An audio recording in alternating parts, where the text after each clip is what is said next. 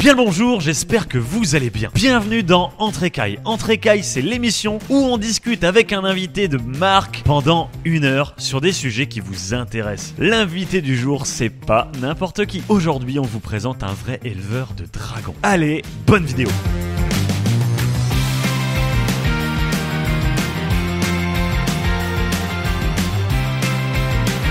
Hello, bien le bonjour Salut tout le monde, salut Martin, ça va? Salut Mathieu, ça va et toi? Ça va hyper bien, on se retrouve ce soir entre écailles. Alors la thématique du jour c'est quoi? La thématique du jour c'était le thème surprise. Martin il m'a dit surprends-moi, hein, tu m'as dit ça Je t'ai dit euh, surprends-moi, je sais pas de quoi on va parler, euh, je te fais confiance. Moi, Je je, te sors un, pipette. un, thème, au- oh, un, thème, un thème auquel tu t'attendais absolument pas, la nouvelle coupe de cheveux hyper sexy de Jason. Salut Jason. Alors moi je le trouve plutôt pas mal, il me plaît bien, il te plaît bien Ah, Il il, donne est envie sexy là. Allez, on va parler d'un thème plus intéressant, on va parler de toi. Je veux qu'on parle de toi parce que pour moi, t'es un grand terrariophile en France qui a fait quand même des sacrées belles choses et qui a un sacré bon début de parcours, on va dire, parce que t'es encore jeune, mais on va, on, on va y revenir. Avant toute chose, comment tu trouves le studio? Bah, le studio, il est franchement sympa. Bon, vous voyez pas tous les invités qu'il y a derrière les caméras et Il qui, faut pas avoir les invités. qui vont euh, être là pour nous faire rire, mais bon, euh, euh, non, le, le studio est vraiment sympa. euh, bah, tous les gens, c'est pas la première fois que je viens chez toi, on peut le dire. Hein. Oui, tu on m'avais peut le dire. déjà fait venir voir les backstage avant, que ce soit la pièce d'élevage qui est vraiment sympa, et euh, le studio là, où on est bien entouré, à moitié jungle, avec la lumière, etc. Non, on s'envoie du lourd. Ouais, alors le problème, c'est qu'on a trop de plantes qui y meurent, tu vois. Et c'est parce que notre expert plante, Clément Pigot, qui est expert plante chez Reptilis à Bayeul, Oui. c'est l'expert plante, je le répète une troisième fois. Il s'est pas bien occupé de mes plantes, alors du coup, ça se passe pas très bien. Bon, Martin, en fait, t'es qui? Qu'est-ce que tu fais là?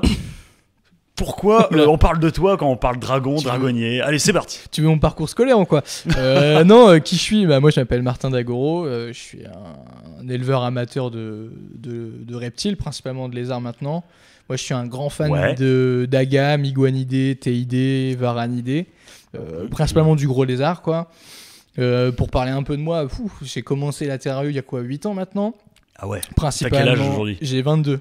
Ah ouais, ça fait quand même jeune, hein Ouais, j'ai commencé vers euh, 13 ans de, de mémoire, entre 12-13 ans. Encore quelqu'un qui est plus jeune que moi, ça commence à me saouler, mais...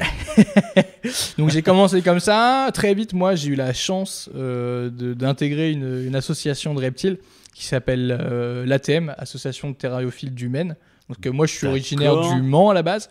Donc j'ai j'ai rejoint une association où j'ai fait des rencontres qui m'ont beaucoup aidé dans mon, dans mon début de passion. Ouais. Dont euh, aujourd'hui mon mentor que je côtoie encore qui s'appelle euh, Cédric Dizet de, chez, de Reptilian Monster qui est euh, aujourd'hui pour moi les éleveurs euh, référents en lézards euh, de, grosse taille, crocodiliens, alligators, hélodermes, euh, ces choses-là, des animaux rares, de, plus pour parcs zoologiques quoi. Et eux m'ont appris énormément de choses. Donc quand je dis eux, c'est Cédric et Arnaud, mais principalement Cédric que j'ai pu se côtoyer quoi. Tu sais qu'il y a un truc vraiment bien avec cette histoire de podcast, c'est que toi et moi on se connaît un petit peu, on s'est côtoyés euh, à diverses reprises, et je sens qu'aujourd'hui je vais apprendre des trucs sur toi. Et ça c'est Ah, bien. d'accord, Parce que ouais. tu m'as jamais parlé comme ça. Non, Tu- c'est vrai. Là tu me fais des yeux, là je suis en train de vibrer là.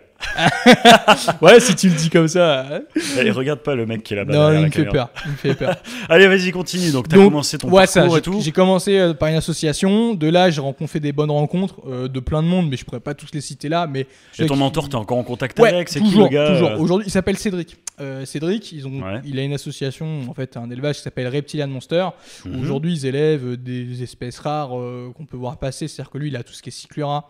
Euh, il a eu euh, Figinzi, là, il a cornuta, il a des alligators. Aussi crocodile nain, il a des ostéolamus par exemple. Ouais. C'est un- il reproduit énormément d'élodermes, donc euh, le lézard perlé, euh, donc un, un lézard venimeux. Ouais. Euh, Monstre Gila tout ça. c'est ça, monstre Gila, Mm. il a presque toutes les espèces. Il reproduit également d'autres espèces qui sont. C'est un fou euh, furieux le mec. Ouais, Brachylophus, donc euh, iguane des Fidji, Corussia zebrata.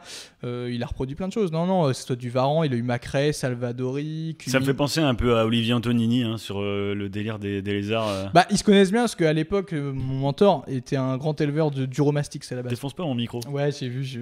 je pète le matos, moi. Ça y est, il arrive, il pète tout. Mais euh, non, donc grand éleveur de, de lézards. Et en fait, il m'a transmis cette passion du gros lézard, des grosses installations, ces choses-là. Et il m'a toujours boosté dans une, éthique euh, où c'est important de mettre de l'espace aux animaux, de, de vraiment euh, toujours euh, avoir les, des animaux qu'on adore, des, des- je sais pas comment vraiment le dire, mais vraiment Ouais. me spécialiser dans, dans des Mais quand tu espèces. dis gros lézard, c'est quoi gros lézard? Gros lézard, pour moi, c'est lézard à partir au-delà de 80 cm. Quoi. D'accord, du coup, un gonocéphalus, c'est un petit lézard. Ouais, c'est tout petit.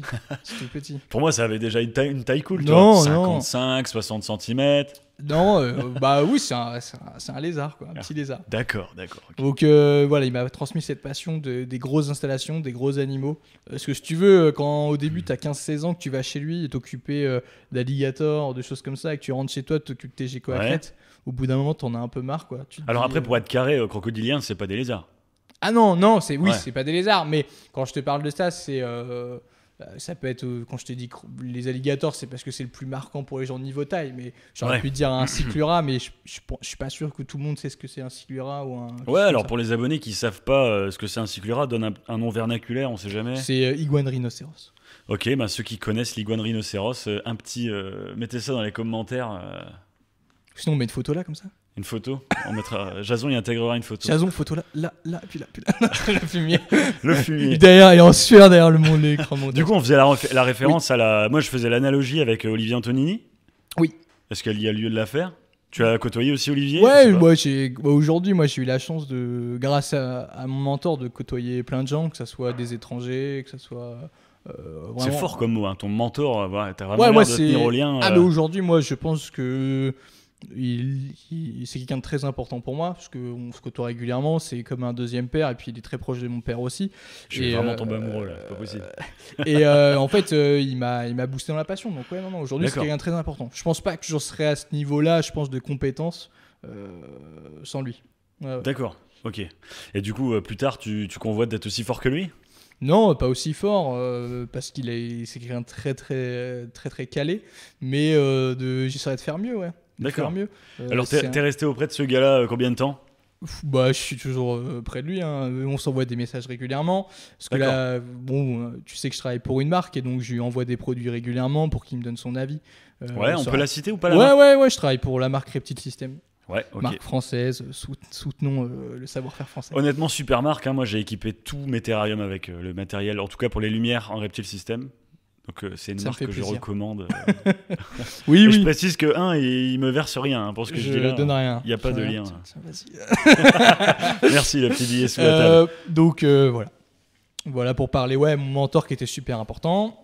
Et de là, euh, maintenant, j'ai mon propre élevage. J'ai toujours eu des reptiles. Euh, au début, comme je dis, j'ai commencé beaucoup par euh, tout ce qui est diplodactylidé, donc euh, géco de Nouvelle-Calédonie. Ça peut être Ciliatus, Chawa, Sarrazino- Auriculatus. Euh, Léacanus. Léacanus, j'en ai pas eu, mais j'en ai côtoyé. Ouais. Après, euh, j'ai fait d'autres lézards un peu moins communs, tout ce qui est Leiocéphalus aussi, donc euh, les iguanes hawaïens là. Après, j'ai eu Crotaphytus que j'ai reproduit. Mhm. Bah, j'ai presque tout reproduit de ce que j'ai eu. Euh, et de là, après, j'ai passé un step. J'ai commencé sur du varan avec de la canturus. Euh, Ouais. Ça m'a plu, mais c'était pas. C'était pas ça que j'attendais. En général, tout le monde dans le Varan commence avec ça. hein. Ouais, ouais, mais les gens qui commencent par du varan continuent sur du varan. Moi, j'ai eu la canturus, je me suis arrêté là. Ça m'a pas D'accord. Ça n'a pas été ton truc. non, je trouve ça intéressant. C'est mais- surprenant parce que c'est quand même en général euh, les, le- le- le- les varans dans leur Mm. ensemble, c'est c'est un des trucs les plus appréciés, convoités, populaires, euh, ça. réseaux sociaux, euh, tu vois. Ouais, mais moi je trouve que c'est surcoté pour certaines bêtes. Mais c'est-à-dire Le varan, c'est c'est pas un truc que j'apprécie plus que ça, quoi. Oui, c'est intelligent, etc. Mais non, moi ça me plaît pas. Ça me plaît pas. Il y a un, je sais pas, il y a un truc qui me plaît pas. Moi je trouve ces animaux qui, qui sont surcotés, ouais. ouais, surcoté. sur les prix ou sur Non, le- c'est que les gens euh, aujourd'hui c'est la, la tendance, la mode, etc. Mais moi, je, oui, je trouve ça joli, je trouve ça intéressant, mais je trouve qu'il y a des trucs qui sont mieux, quoi.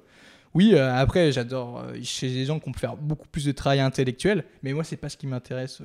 D'accord, la relation en fait euh, Non. homme, homme, homme lézard, c'est pas forcément le truc que tu cherches. C'est ouais, c'est pas forcément le truc que je cherche. J'aime bien avoir des animaux qui n'ont pas peur de moi quand je dois faire des soins, des choses Ouais. comme ça, euh, ou quand je dois faire de l'observation. Ça, Mhm. ok, je suis d'accord. Mais sur le varan, euh, moi, je trouve que en dessous de 1m50, je trouve pas ça intéressant. C'est tout. Ah ouais? Ouais. Même euh, Varan du complexe que tout le monde adore Non, tellement. bon, alors là, surtout pas le complexe. quoi. Ah, moi, le complexe, je trouve ça beau, hein, mais c'est pas une espèce que j'aurais chez moi. D'accord. Au-delà d'un mètre cinquante, je trouve ça hyper intéressant parce qu'il y a vraiment, Ouais. c'est vraiment majestueux, ça a vraiment quelque chose quoi euh, que je trouve pas chez les petits, que ce soit les petits Australiens. Euh, Alors ça, ça peut être Gloerty, Pete Barenzis, Tristis, Tristis. euh, ouais. Non, ça, je j'ai testé, mais j'ai pas aimé. Ah d'accord, ok. En australien, en grand, il y a mon, mon vin préféré, c'est Varanus Peranti. Ah, Peranti, ouais. Ça, ça envoie du steak, ça. Ouais, ça envoie du steak. Moi, je préfère plus les Indonésiens, tu vois. D'accord, vas-y, euh, cite un peu quelques Ouais, espèces. ça peut être. Euh, T'as sulfure, euh, kumingi. euh, après, moi, j'aime beaucoup aussi tout ce qui est complexe indicus. Donc, euh, c'est un Mhm. peu euh, le, un complexe qui est entre les deux tailles. Ça fait entre 1 mètre et 1 mètre 70 pour les plus gros. Et c'est donc, t'as- semi-aquatique. Donc, tu as Indicus, Melinus, Mertensi, Doreanus, euh, Yuonoi, qui est très très beau. Yuonoi, pour ceux qui connaissent pas, c'est un varan qui est exceptionnel. Très très dur à reproduire en captivité, qui a jamais été reproduit en Europe de mémoire. D'accord. Donc euh, là, c'est vraiment des, des varans que j'aime beaucoup. Ceux-là qui sont un peu oubliés de la, de la communauté. Bon, après, c'est soumis donc, à capacité, donc ça explique pourquoi. Mais par exemple, pour maintenant, la plupart des capacitaires ont des kumingi, des choses comme ça. Euh, Ouais. alors que ça, c'est des espèces de varans qu'on voit moins, qui sont très colorées, très intéressantes, qui sont pas trop grosses. Donc, euh, pour- Comportemental cool aussi Ouais, bah ça. Après, ça reste de l'indonésien, donc faut, faut pas avoir peur de se faire mordre, quoi. Ouais, C'est ce que je dis souvent, quoi. Mm. Après, euh, moi, j'ai- faut y aller, quoi.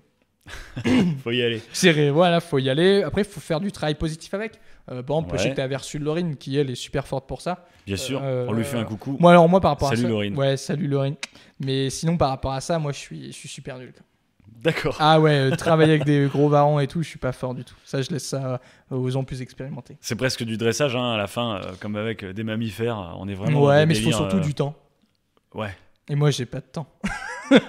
j'ai pas de temps. Pour te dire tout, j'ai mes animaux, je fais le strict minimum. Ouais, ouais je, tu, tu m'avais parlé. On, on, on parlera tout à l'heure un peu de comment tu t'occupes de tes animaux. Donc après, pour du coup, tu, tu animaux, suis pas la vague de la mode des varans. Non. Tu suis quelle vague, toi? Moi, je suis pas de mode. Tu suis pas de mode Moi, je suis mon intuition. Genre, je vois ça passer, je me dis, je veux ça. D'accord. C'est comme tes lunettes, tu t'es dit, je veux celle-là. C'est Mm, celle-là Ouais, je moi, je suis l'intuition. Je... Par exemple, euh, tu vois, donc, après la canturus, j'ai eu d'autres espèces où je me suis dit, bon, là, il faut que je monte en, en grade, euh, je montais en taille et, en... et je, cherche, je me cherchais un genre de, de, de, lézard. Parce que je suis Mhm. pas serpent, hein, pour ceux qui l'auraient pas compris. Je suis pas serpent. Il euh, il y a quelque chose qui me manque dans, dans la maintenance. Je pense au niveau de l'interactivité, euh, de l'observation. Même s'il y a des serpents qui sont très très intéressants, ça je dis pas le contraire. Ouais. Je pense par exemple au genre Dreamarchon, donc serpent indigo, photo là pour Jason s'il a le temps, euh, qui est euh, des espèces qui Il a pas le temps. Il a hyper- pas le temps. Il a pas le temps. Jason, fais gaffe. On va parler après ce podcast, tu vas voir. Jason sûr. Exactement. donc non, par exemple, il y a des, serp- des espèces de serpents qui sont hyper intelligentes et hyper intéressantes, mais je suis pas, je suis pas serpent. euh, donc- Bah écoute, moi, c'est la même chose. Il y a des trucs que je vais bien aimer, ouais. mais dans l'ensemble de ce que c'est les serpents, ça m'apporte pas le même trip que les lézards en termes d'observation, de, de- Ouais, même, graphiquement en euh, fait. Je vais te dire que Ouais, ça joue.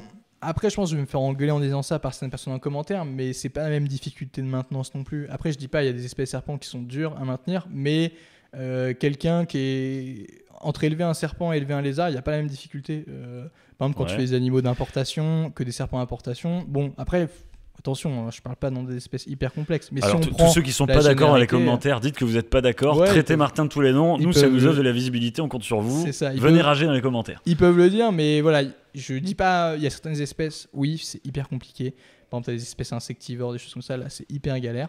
Mais en règle générale, si, si tu mets pas d'UV, t'as pas trop de conséquences. Tu mets pas un éclairage performant, t'as pas trop de conséquences de mortalité, tu vois. Ouais. T'as t'as pas cet aspect-là qui, par contre, chez le lézard, où tu mets pas d'UV sur certaines espèces, bah, t'es mort. Il Tu- claque. Tu, mets très peu d'éclairage, tu claques. Mhm. Si tu essayes de faire quelque chose de trop simplifié, trop sommaire, il claque. Tu oublies de changer la game load pour certaines des espèces qui font leurs besoins dedans, tu le fais claquer. quoi. T'as là cette différence avec le, le snake, je trouve, où Ouais. c'est pas MVH. Même en besoin d'espace, je trouve que les serpents ont, de manière générale, moins besoin d'espace. Ouais, mais ça c'est parce que les gens le veulent. Les gens le veulent. Quelqu'un qui veut faire un grand espace pour son serpent, il peut le faire et il le fera. C'est juste que les gens aujourd'hui s'inspirent énormément des réseaux sociaux et se disent ah bah lui il fait comme ça, il met pas beaucoup d'espace. Moi je vais pas mettre beaucoup d'espace. Point barre.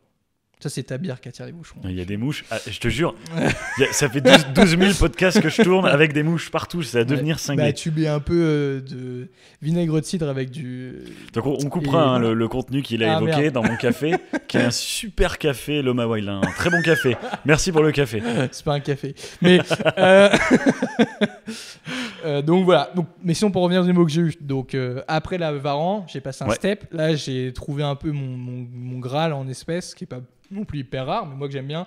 J'ai commencé par le Intela Gamma Lesuri, dragon d'eau australien. Ouais, là on Là- commence déjà à avoir une bonne taille de lézard. Là, hein. Ouais, là j'ai bien kiffé.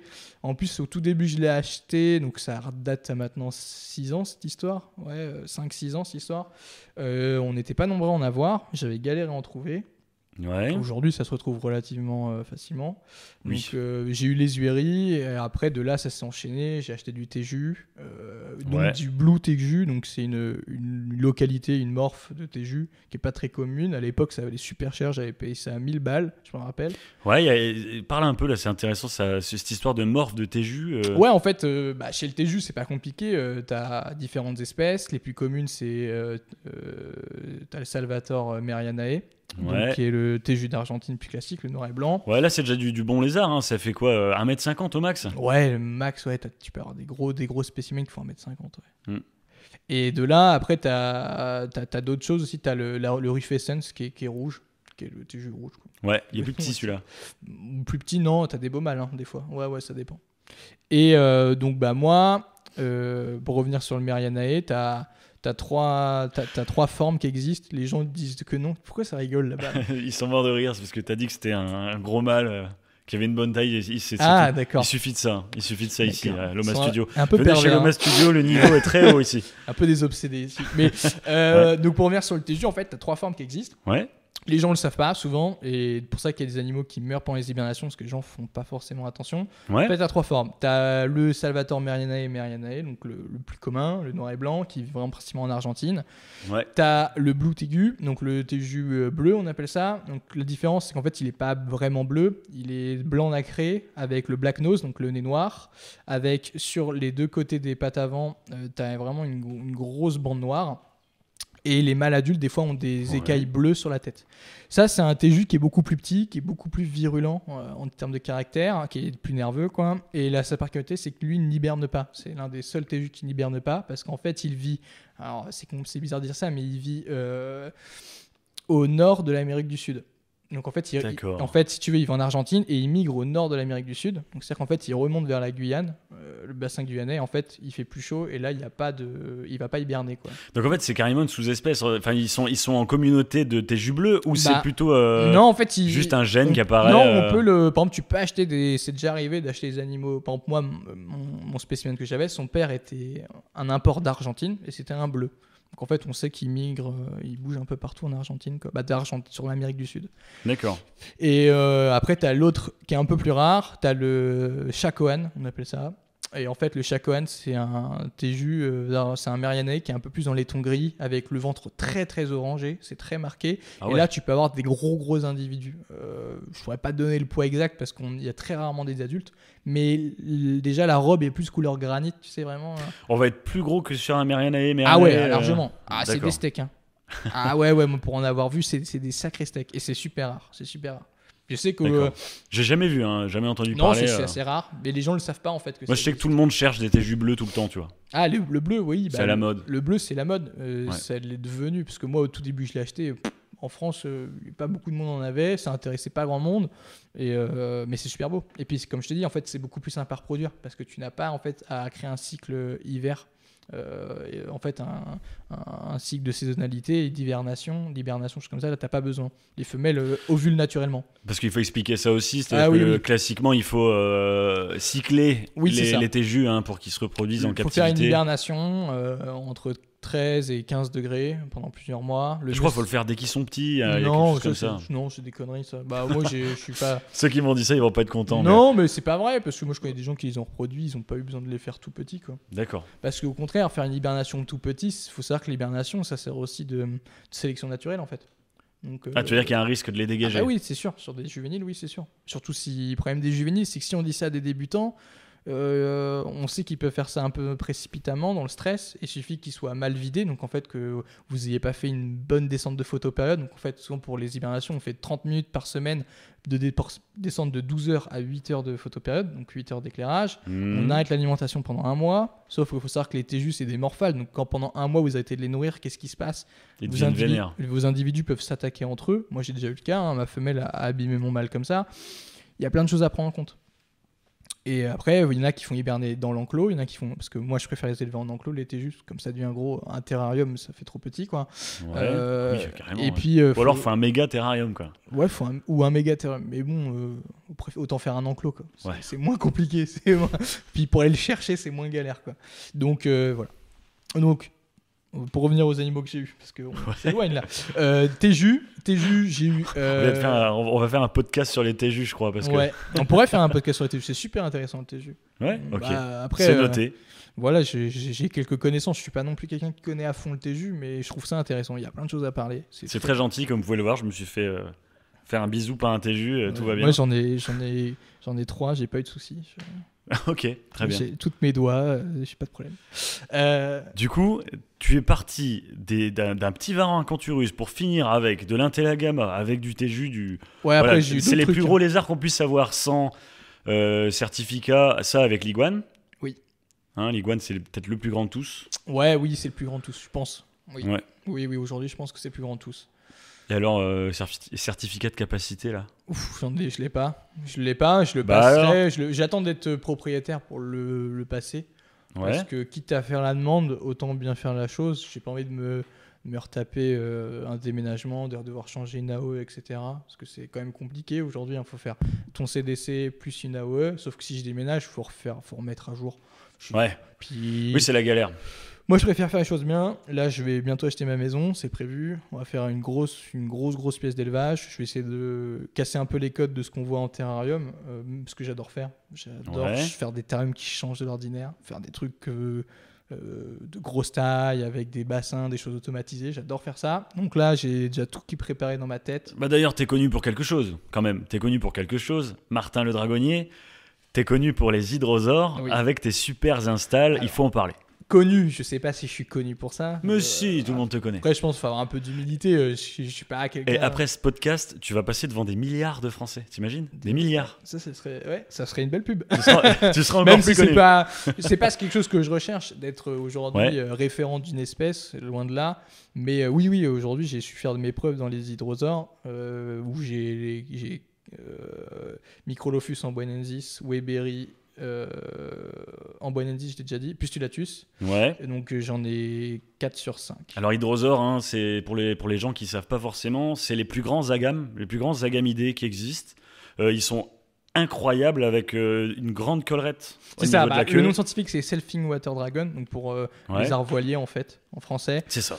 Euh, donc en fait, tu as 5 espèces, et moi j'ai les deux plus rares des 5, donc qui sont Microlophus, avec un couple adulte et un couple subadulte. Corne au bout du nez et euh, avec des, des palmes étranges au niveau des Aux doigts. pattes arrière, pas les pattes avant, que les pattes arrière. Sur les pattes Oui. Euh, sur les, les, les palmes, ouais, mais c'est des palmes vraiment euh, spéciales. Alors en hein. fait, c'est une extension d'écaille sur euh, Le tour des doigts. Sur les tours des doigts. Bah, en fait, que sur la partie intérieure du doigt, pas la partie extérieure. Parce qu'en fait, c'est que sur les pattes arrière que ça leur permet de, aux juvéniles de courir sur l'eau. C'est tout. D'accord. et de pouvoir céder parce que en fait ça nage pas avec les pattes, ça nage avec la queue. Donc en fait les pattes arrière ça leur sert surtout pour donner une première impulsion dans l'eau et c'est pour ça que c'est que sur les pattes arrière et sur l'arrière des doigts. J'apprends pas- j'a- j'apprends des trucs. pas de fou, le terme exact de, de comment s'appelle ce côté-là du doigt, mais c'est ce côté extérieur. C'est pas sur l'autre côté et pas sur les pattes avant. Ah, tu vois, je savais pas du tout. Non, J'apprends des et trucs pas fou, sur tous, pas sur tous. C'est principalement chez les grosses espèces, donc Pustulatus, Microlophus, Celebensis, Amboinensis et Weberi. Weberi ils l'ont quand même, mais Amboinensis un peu moins. D'accord, ouais, Voilà. ok. Donc c'est tout. C'est laquelle t'as préférée dans tout ça? Oh, pff, j'ai préféré. Il faut euh, faire un choix. faut faire un choix. En fait, c'est- compliqué à dire parce que t'as Là, il pense à toutes ses ex. C'est laquelle que je préfère un choix compliqué. Euh, Clément Pigot. euh, non, j'aurais pas dit ça comme ça. Euh, non, mon préféré des hydrosaures, c'est galère ta question. En fait, le truc, c'est que niveau coloris, t'as le Pustulatus qui est génial. Ouais. Donc, Ça, et puis en Bonensis aussi. ouais, mais c'est encore différent. En Wendy, c'est joli, mais t'as un vrai dimorphisme entre le mâle et la femelle.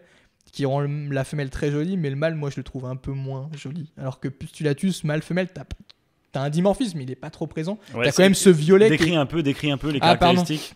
Euh, en Boinesis, par exemple, en fait, les femelles ont une robe. Alors, en Boinesis, en général, c'est une robe de couleur verte, bleue, rouge, un peu de rouge, ça dépend des localités, et noir, mais surtout du vert, principalement du vert. Mhm. Et en fait, les femelles ont une robe qui est euh, un peu uniforme avec quelques rayures euh, de vert et de rouge et de noir. Alors que les mâles, eux, ont une moucheture, un peu léopard, si tu veux. Et c'est comme ça que, pour ça, des fois, je vois des gens qui disent Ouais, j'arrive pas à le sexer et tout. Bah non, en fait, euh, t'as deux bébés de 20 cm. Moi, je peux te dire mâle ou femelle juste avec la robe, en fait. C'est pas une localité, c'est pas une espèce différente, non, c'est juste. C'est le ça, c'est un mâle, ça, c'est une femelle. Ok. Et après, l'autre dimorphisme, c'est le voilier.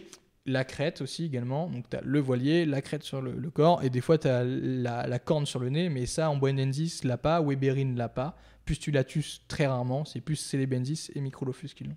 Ah ouais, d'accord. Les autres l'ont pas du Non, tout, même pas un non, aperçu de quelque T'en chose. as quelques fois, mais c'est très rare. C'est D'accord. pas, c'est pas, comment dire, c'est pas aussi présent, euh, représentatif que chez un Microlophus ou Celebensis. D'accord. Moi, Microlophus, j'avais vu euh, aussi, ils ont un œil pinéal euh, très marqué, qui est, qui est Ouais, vraiment là. Oui, mais ça, c'est principalement présent chez tous les gros agames en fait. Ouais. Souvent les gens disent qu'ils en ont un plus, plus grand, mais en fait tu prends un pogona, tu le mets sur une taille d'un mètre vingt, Ça ferait la même chose. bah il va s'élargir. quoi. D'accord. C'est le même principe. C'est juste la taille de l'animal. C'est quand tu prends, euh, on va dire, une, je vais peut-être dire une bêtise, mais tu prends un Crotaphytus, qui, est, bon, qui fait plus- plus partie de la famille des iguanidés, mais en, pour, euh, en gros, Ouais, voilà, ok. contextualiser, tu prends un Cyclura, qui est un des plus grands igua- iguanidés, bah c'est gigantesque. Soit. Ou même un iguane. Tu prends un iguane, l'œil pénial est vraiment énorme. D'accord. Ok. Mhm. Bah écoute, je te propose de, de- une petite page de pub là. On reprend, euh, on reprend dans, dans 10 minutes tous les deux. Avec plaisir. Et bah, à tout à l'heure tout le monde. Allez Pour cette première pub Loma Wild, on tient juste à vous mentionner la création de notre compte Tipeee. Il est destiné à ceux qui veulent nous filer un coup de main. L'aventure Loma Wild n'est pas sans frais. Ça fait un an qu'on donne notre maximum pour créer un contenu de qualité, avoir des choses intéressantes à montrer. Comment ça fonctionne C'est super facile. Vous cliquez sur le lien Tipeee qu'on a mis en description, vous allez dessus, vous mettez un tip, vous pouvez déposer la somme d'argent que vous voulez, vous gagnez les récompenses qu'on vous a mis à disposition, et nous, ça nous file un gros coup de main. Sur ce, un grand merci, on compte sur vous.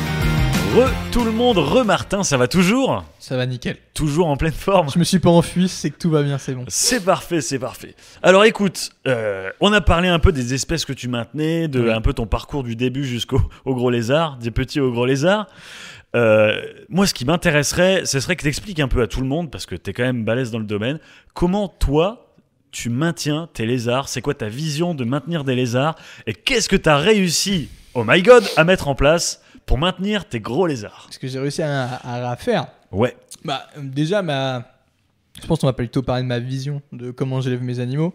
C'est ça que. commence par où tu veux. En fait, euh, ma vision, bah comme j'ai expliqué, ça c'est mon mentor qui me l'a donné. Le but c'est de faire. C'est incroyable comment il parle. Ouais. un truc Non mais super. Ma vision, elle vient de mon mentor. Ouais. Non mais c'est vrai, il m'a tout appris donc. euh, faut rendre à César qui vient César. Je crois que c'est comme ça que ça se dit. Je suis pas sûr. À peu près. à peu ouais, près. je connais pas les expressions On va françaises. dire- Je voulais faire un mec stylé, mais je la connais pas. Oh merde.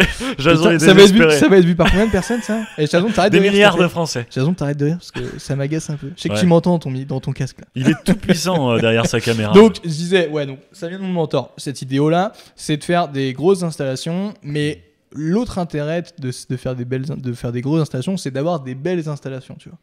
et- ouais. En fait, moi, je voulais pas avoir les, des installations, si tu veux, euh, toutes blanches, euh, aseptisées en mélaminé blanc ou toutes noires en PVC, des choses comme ça, tu vois. Ça, Ouais. ça m'intéressait pas parce que je trouve que ça fait, euh, ça fait pas chaleureux, tu vois. Moi, Tu parles des bacs d'élevage hôpital. Oui, euh, oui, comme, exactement. Comme du Alors, avec euh, je du sopalin. Tu Ouais, c'est ça. Non, même pas sans sopalin, mais je critique pas ce genre d'installation. C'est juste que moi, ça je trouve que ça me représentait pas. Je suis quelqu'un qui est très matérialiste. J'aime bien les belles choses euh, et j'aime beaucoup bricoler aussi. Et je me suis dit, bah tiens, je vais faire des installations. Il me fallait faire des installations de grande taille. Mais faire de grande taille, souvent, ça coûte cher. Ouais, alors grande taille, c'est quoi? Ah, grande taille, Pour c'est. les gens aient une oui, idée, pardon. parce euh, Quand j'ai commencé la Terrario, pour moi, 90, 45, 90, c'était de la grande taille. Non, moi, grande taille, euh, mes terrariums en moyenne, c'est euh, 3 mètres carrés de superficie au sol. Donc, ça fait un 1,50 sur 1,50 sur 2 mètres de haut. Euh, Ouais. pour mes installations mo- moyenne, quoi. Euh, là, par exemple, mon parc il fait 3m80 par euh, 2m70 sur une transversale de 4m20, quoi. Ah ouais, là, c'est- déjà de la grosse install. Ouais, c'est de la grosse install. Et mes prochaines, mes futures installs, ça sera encore différent, quoi. Là, on sera plus sur du 2,5 par 2,5 ou 3 par 2 avec des installations extérieures. Non, là, ça va être sympa. Là, c'est encore, pour moi, c'est trop petit encore ce que je fais. D'accord. Ouais. Donc il y, a encore, euh, il y a encore matière à, à présenter des choses dans l'avenir avec toi, ça va chier, c'est ça? Je dirais pas ça parce que je suis quelqu'un de, de- qui a beaucoup. Je suis quelqu'un de humble, donc je te dirais que oui, j'ai envie de faire des belles choses. Mais pour moi avant tout et surtout pour mes animaux. Ok. Donc, important pour moi, avoir des installations de grande taille pour mes animaux, donc, ou du moins adaptées à leur, euh, à leur euh, physiologie, à leur euh, méthode de déplacement, faire des choses esthétiques, donc, qui moi me ressemblent, où je trouve, quand je me mets dans ma pièce d'élevage, je suis content. Quoi. Je me mets devant, je regarde, je suis posé, je, je suis satisfait. Et alors du coup, t'as pas mis un style bac hôpital en Aspen euh, avec toi Alors- T'as fait quoi Ça, j'ai quand même des bacs hôpital, etc., mais c'est dans une pièce à part, que je monte pas parce que bah, il y a rien d'intéressant à montrer. Ouais. Euh, un bac hôpital, ça reste un bac hôpital. euh, euh, du lignocell en dessous ou, une, ou, une, ou du sopalin, euh, tout le monde sait faire. Je vois pas l'intérêt de le montrer. Non, moi, qu'est-ce que je fais? Donc, c'est des installations principalement en bois, en lame de terrasse autoclave. Donc, c'est un, en fait, c'est un bois type exotique, quoi Mhm. qui, est- qui résiste beaucoup à l'humidité, qui résiste à la chaleur. L'intérêt de faire des terras comme ça, c'est que j'ai une, une aération totale du terrarium, donc j'ai presque pas de, de, de moisissure, j'ai pas de poussière. Et ça, c'est super important pour les animaux, parce que ce que les gens oublient, c'est que la poussière, c'est l'ennemi numéro un pour n'importe quelle espèce de- de- d'animaux en captivité. Que ce soit Comment ça? Bah, la poussière, ça apporte plein de mauvaises choses. Ça peut apporter, euh, par exemple, chez les oiseaux, on sait que ça apporte des parasites. Ça peut créer des problèmes respiratoires. Euh, essayez hein, une fois, vous vous mettez dans votre terra, vous remettez votre lignocell ou votre copeau et vous essayez de vous respirer à, à, à plein nez, quoi. Parce que la poussière dans la nature, t'en as la blinde, quoi. Ouais, t'en as la blinde, mais on est dans un milieu ouvert. C'est-à-dire que ton terrarium, une fois que ton bête elle a retourné, euh, ta poussière elle reste un petit moment dans ton terrain. C'est pas parce que t'as une narration batte, une narration hausse, que en, dans, en 10 minutes t'as plus de poussière, hein, faut pas croire. Après, ça dépend des substrats, mais essayez une fois. hein. Retournez votre terrain et waouh, sniffez à pleine dents, vous allez voir. Ça va.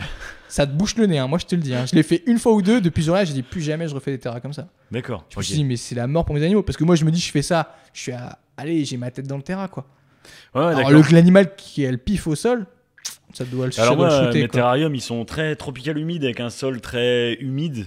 Et- Ouais, mais t'as moins de poussière avec l'humidité. C'est ça, il n'y a pas de poussière Non. euh, spécialement. Mais tu prends des désertiques. champignons, euh, Oui, ouais, mais ça après, c'est pas forcément mauvais. c'est- mais as plein dans la donc, ouais, des grands terrariums comme Mhm. ça. Bon, je fais principalement du tropical humide, donc euh, sur ça, j'ai pas trop de soucis. Euh, Moi, j'adore. j'ai des animaux qui ont des besoins en eau qui sont importants, donc je mets des bassins avec filtration extérieure au terrarium sous UVC. Donc euh, UVC en fait ça permet de brûler tous les, euh, tous les éléments pathogènes en fait qui pourraient se retrouver dans l'eau. Ça peut être euh, aussi bien des algues que des bactéries, euh, que des, des micro-organismes que j'ai pas envie quoi. Donc t'as des bassins d'eau en cycle fermé? Oui. Avec de l'eau qui se nettoie par un, Exa- en fait tout un système que ça. t'as mis en place. En fait moi je quand, quand je crée mes installations, je viens placer un bassin en préformé noir. Euh, et en fait, je mets une, une filtration pour bassin et, en cycle fermé. Et ce que je fais, c'est que en fait, j'achète toujours des pompes à bassin où j'ai trois modes. En fait, j'ai le mode euh, cyclage classique, le mode nettoyage et j'ai un mode vidange où en fait, je, je branche un tuyau sur un- une deuxième sortie, je tourne la vanne et je peux vider mon bassin dehors sans prendre un seau, le vide à la main, quoi, et foutre de l'eau partout. Ouais. Et je fais ça tous les trois mois. Comme ça, tous les trois mois, je purge l'eau complètement et je remets de l'eau neuve. Ok, donc elle, elle est quand même en cycle fermé pendant 3 mois. Oui, oui, elle est en, en cycle fermé pendant trois mois. Mais l'eau, elle est. euh, tu peux tester. Oui, tu auras forcément. De, pour entrer pour les gens qui veulent savoir, tu auras forcément un peu de nitrate, des choses comme ça. Mais par contre, l'eau est cristalline. euh, j'ai pas de soucis. J'ai jamais de soucis de mycose sur mes animaux. Que ça Ouais. soit. euh, j'ai jamais de soucis de d'œil qui colle ou de choses comme ça. L'eau euh, reste propre euh, visuellement. Quand tu fais des tests d'eau, l'eau reste correcte. C'est toujours mieux qu'une eau qui est riche en chlore ou en sodium. Quoi. Ouais, qui sont les, les, les trucs Ah de bah là, base ça te pour brûle. euh, désinfecter quoi. ça te brûle. Euh, tu... Alors que là, j'ai pas de souci de ça. Mes animaux vont, vont bien. De... En fait, moi, mon paramètre, c'est mes animaux. Ouais. Je mets une ampoule. Si l'animal va mieux, je mets les ampoules pour tout le monde. D'accord. Ouais. Si je mets 5, ça, ça, ça me va pas, j'enlève tout. C'est en amélioration continue en fait. Ah, exactement. En fait, moi, je suis pas fermé ni idéo. Euh, et même si je travaille pour une marque, tu vois, ça m'est déjà arrivé de tester des produits. Ça m'arrive encore de tester des produits pour de Zomed, Arcadia, Solaraptor, euh, Euh, voilà. Par contre, avant de tester, avant d'installer les produits sur mes animaux, ils passent par une batterie de test. Quoi. D'accord. Parce que moi, je veux pas de produits qui balancent des UVI, ou- donc UVA, UVB trop important. UVC hors de question. Là, la- Ouais. l'ampoule, ça dégage. Euh, comme je travaille pour une marque, je peux pas hum, parler de marques qui font des produits de mauvaise qualité parce que bah voilà, je veux pas m'attirer les foudres et puis avoir des problèmes dans ma vie professionnelle. Ouais. Mais euh, ouais, il y a des marques, euh, non, le produit jamais de la vie j'utiliserai quoi. Ouais, je vois. Une marque. euh, euh, ouais. Bah, On des va- marques. on va pas non, il n'y a pas une hein. marque, il y a des marques, c'est tout. Il y a qui- c'est tout. Les, malheureusement, les gens, tant qu'ils ne feront pas les tests, ne le sauront pas. Donc, batterie de test. Après, euh, par contre, moi, je suis pas un grand fou furieux euh, thermomètre. Tout ça, je suis pas un grand fou furieux. Quoi. En captation? Je l'utilise presque très rarement. Quoi. En fait, moi, comme j'expliquais, en fait, il y a un problème aujourd'hui qu'on voit aussi, c'est qu'il y a des gens qui arrivent à acheter euh, des solar meters, donc des tests UV, qui arrivent à acheter des thermomètres hyper performants, laser, etc. Mais en fait, ils rentrent dans une psychose où ils testent en permanence. Bah, bah, bah. Et en fait, ces gens-là sont dépendants des tests pour comprendre leurs animaux, tu vois. Ça, c'est un problème aussi. Je appelle ça les terrariophiles 2.0. Extrêmement intéressant Ouais. ce que tu es en train de dire. Ça- Parce que du coup, il se base plus sur l'observation de Oui. Mais sur des facteurs Oui. captés. C'est ça. En fait, ça- moi j'appelle ça les terrariophiles 2.0, où en fait ils se basent uniquement sur des, des outils en fait qu'on leur propose, qu'on met à leur disposition, et plus sur le comportement de l'animal.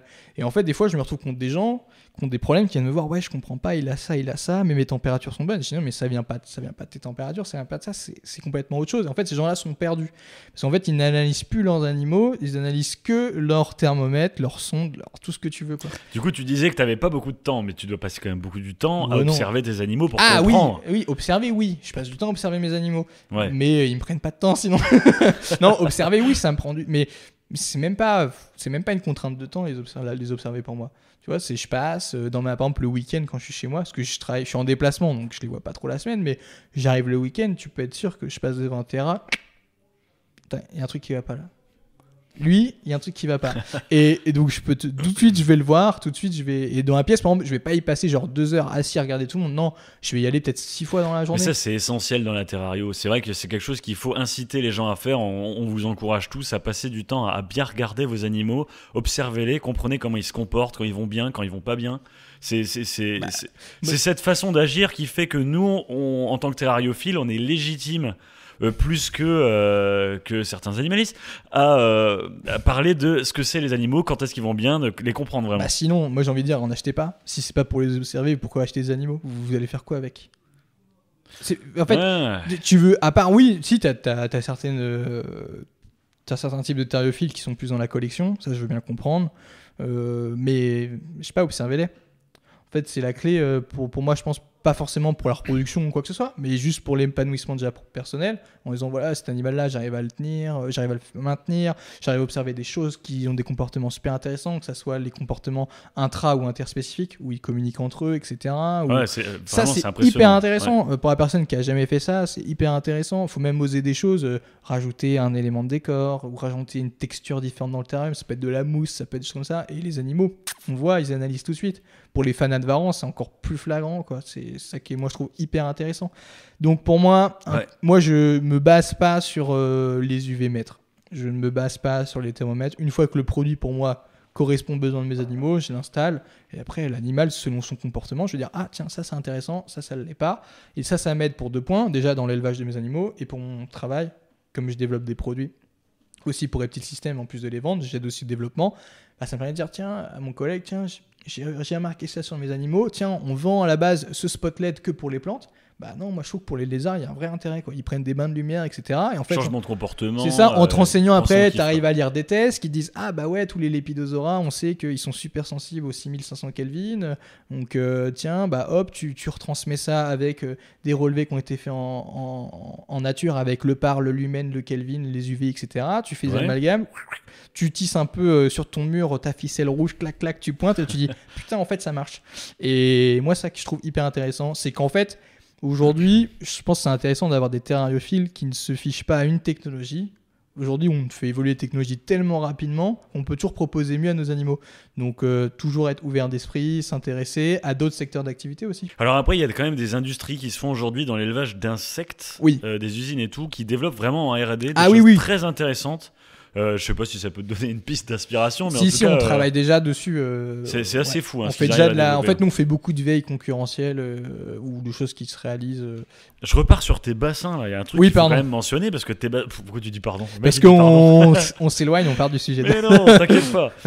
Euh, du coup, tes bassins, il y a quand même un- quelque chose qui a marqué un peu les, les communautés sur les Oh. réseaux sociaux. Oh, On t'a retrouvé oh. dans ton bassin avec tes lézards en train Ouais. de taper un bain. Ouais, Parce que quand il dit qu'il a des bassins, faut pas imaginer euh, la bassine type Ah boîte oui, bah action, hein, les gens. C'est des vrais bassins Ouais, assez grands pour stocker un humain. Entre 250, Pour stocker, enfin, en- pour, euh, entre 250 et 500 litres, ouais, pour le plus gros, 550 litres exactement. Ouais, il y a eu une... C'est du vrai bassin, quoi. On est vraiment Bah, c'est des bassin. bassins, j'appelle ça un bassin. C'est un bassin pour poissons à la base, tu vois. Alors, euh, Que t'achètes au rayon, t'achètes chez Truffaut. Moi, quand je mets ma boîte action dans mon terrarium de gono, là, moi j'appelle ça un bassin. Alors moi, si je peux donner un conseil, au lieu d'acheter une boîte à achète une gâche à béton chez Leroy Merlin, ça te coûtera moins cher. C'est un plastique qui est beaucoup plus rigide et euh, en plus Ouais. de ça, c'est une texture qui est faite que les algues tiennent moins que sur euh, en fait ton- ta boîte à action où tu vas la passer à l'éponge, elle va être rayée, tu auras plein d'algues. D'accord. Et moi, je la- bah, après, moi, c'est pas le même système. Tu vois, je la change tous les deux jours et tout. Oui, mais même en for- à force de changer, tu la, tu la frottes, tu la frottes, au bout d'un moment, tu auras des algues qui vont apparaître. Parce qu'elle devient poreuse un peu. Exactement. Ouais. Et une, ba- une gâche à béton, ça te coûte 5 balles. Et c'est un plastique hyper rigide. C'est fait à la base pour mettre du béton, donc ça résiste à l'eau. Bah, écoute, c'est noté. Ouais, ça te coûtera noté. 5 balles et vous allez voir, ça C'était sera la plus simple. leçon de Martin. Ouais. Qu'une boîte à action, au bout d'un moment, ça casse. Le plastique, il. Ouais, trop- Bon, ça casse, tu rachètes, hein. ouais non. Une gâche à béton, c'est bien. Ok, ok. Donc, euh, ça, ouais, il y a eu une polémique. il y a une- Ouais, une polémique. C'était pas grand chose. Mais moi, ça m'a fait marrer parce que. Il y a eu une polémique. En fait, pour contextualiser les gens qui savent pas, j'ai fait une photo sur mon post Instagram.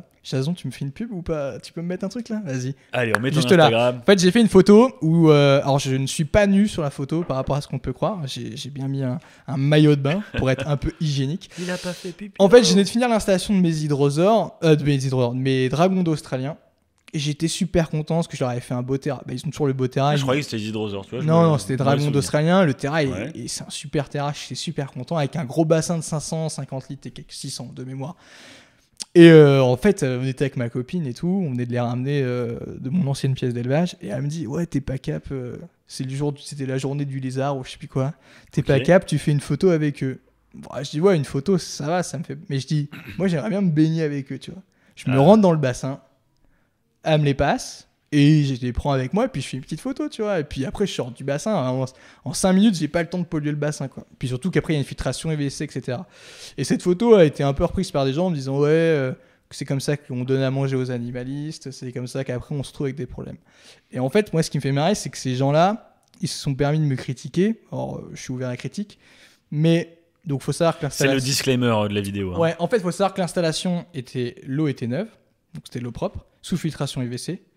Les animaux euh, en bonne santé, aucun souci, etc. Les animaux sont venus d'eux-mêmes sur moi, parce que c'est bizarre j'appelle ça les pigeons, les dragons australiens, parce que c'est hyper interactif, quoi. Et ça vient, c'est hyper attentif. Quel rapport avec les pigeons?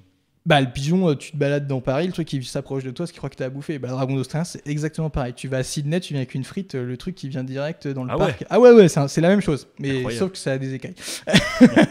et en fait, si tu veux, ces gens-là qui sont permis de me critiquer, ce qui me fait marrer, c'est que donc moi, je me suis baigné dans la station avec mes animaux, sous une filtration UVC. Mes animaux ne sont pas en contact avec ma, mon milieu de vie, d'accord? C'est dans une pièce à part, avec un système euh, d'aération euh, VMC à part, un point d'eau à part. Donc vraiment en, dehors de ma- vraiment en dehors de mon milieu de vie, tu vois. Ces gens-là qui m'ont critiqué élèvent en semi-liberté des iguanes dans leur maison, donc dans leur milieu de vie avec eux, donc transportent salmonelle, proche de leurs animaux de compagnie, autres comme chien-chat. Donc Mhm. c'est-à-dire que le truc, il peut monter sur le canapé, il peut faire ce qu'il veut. Et en fait, c'est moi qui ai un manque d'hygiène, donc je comprends pas trop quand tu te permets de critiquer quelqu'un qui a un point d'eau à part de sa cuisine. Les animaux sont pas en contact permanent avec mon coussin, mon oreiller, etc., qui sont les, le textile qui est la plus grosse vecteur de, de saloperie, quoi. Acarien et tout ça. voilà. Ouais. système Mhm. d'aération à part, l'eau qui est filtrée en permanence, et on permet de me critiquer. Donc les personnes qui me critiquent, euh, quand vous élevez des iguanes en semi-liberté dans votre maison, hein, d'accord, et que ça laisse aucune, visiblement, tu vois aucune trace, mais tu as des phéromones qui peuvent être dégagés, des risques de salmonelle, etc., parlez pas d'hygiène, quoi.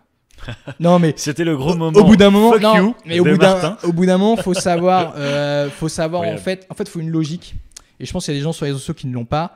Et, et c'est tout. Quoi. Après, je vais te dire, moi, de mon point de vue, je pense juste que il faut arrêter euh, les. C'est terrible parce que la, la terrariophilie, c'est un milieu incroyable, c'est magnifique, mais il y a beaucoup de, de, de gens qui se crachent dessus dans ce milieu Mm. parce que tout le monde pense savoir la façon de faire, la vérité, le machin.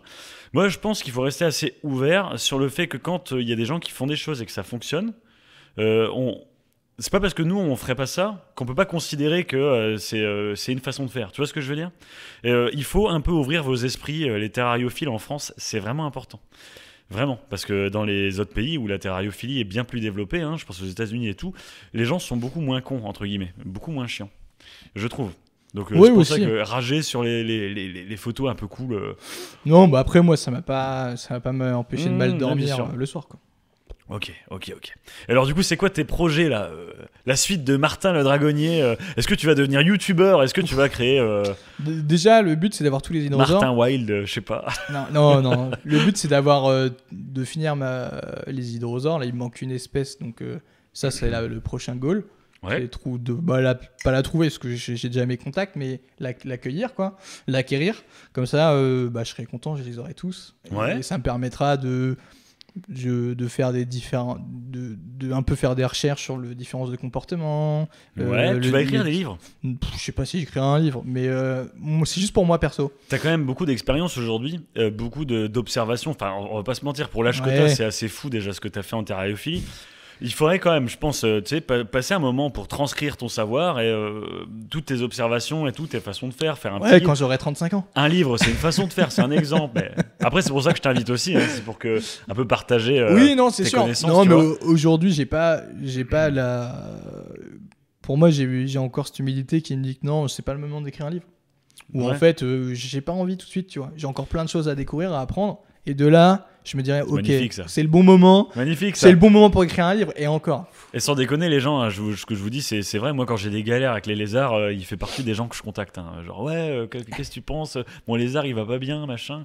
Ouais. comme ça. Non, mais. on, on parle de mes lézards parce qu'il faut quand même qu'on parle un petit peu de moi hein, pour mon ego surdimensionné. Attention, tout le monde sait que j'adore les gonocéphalus, donc les dragons des forêts. Euh, Martin, Mhm. grande question du jour. Qu'est-ce que tu penses des gonocéphalus C'est un style qui est hyper intéressant. Je, je Ah, parle. putain, j'ai- vraiment Non. pensé que tu allais dire ouais, bof. je suis assez content. Non, non, non, c'est un lézard qui est très très joli. Ouais. Euh, moi, ce que j'aime bien, c'est qu'il y a du challenge avec cette espèce-là. Je pense que j'aurais connu ça bien avant les Gecko à crête et tout à l'époque. J'aurais bien, je pense, que j'aurais accroché au truc, Ouais. à, à ce genre-là, parce C'est vrai que c'est la galère, hein, je te le cache pas. c'est non, c'est c'est compliqué. Aujourd'hui, tu as des animaux, tu es obligé de passer par des animaux d'import. Donc, il y a du challenge parce que bah, le truc, c'est que bah, très peu de gens les reproduisent. Il y a peu de NC, donc il y a un challenge à, à se dire bah, moi, je vais me salir les mains à la place des autres pour Hmm. rendre l'espèce plus commune, etc. Donc ça, c'est intéressant. Et puis, des animaux qui sont super jolis. Tu as une grande variété d'espèces, euh, de dimorphisme, de comportement. Ça reste de la gamme, donc la gamme Ouais. tropicale. Moi, j'adore les gammes. Arboricole. euh, C'est ça.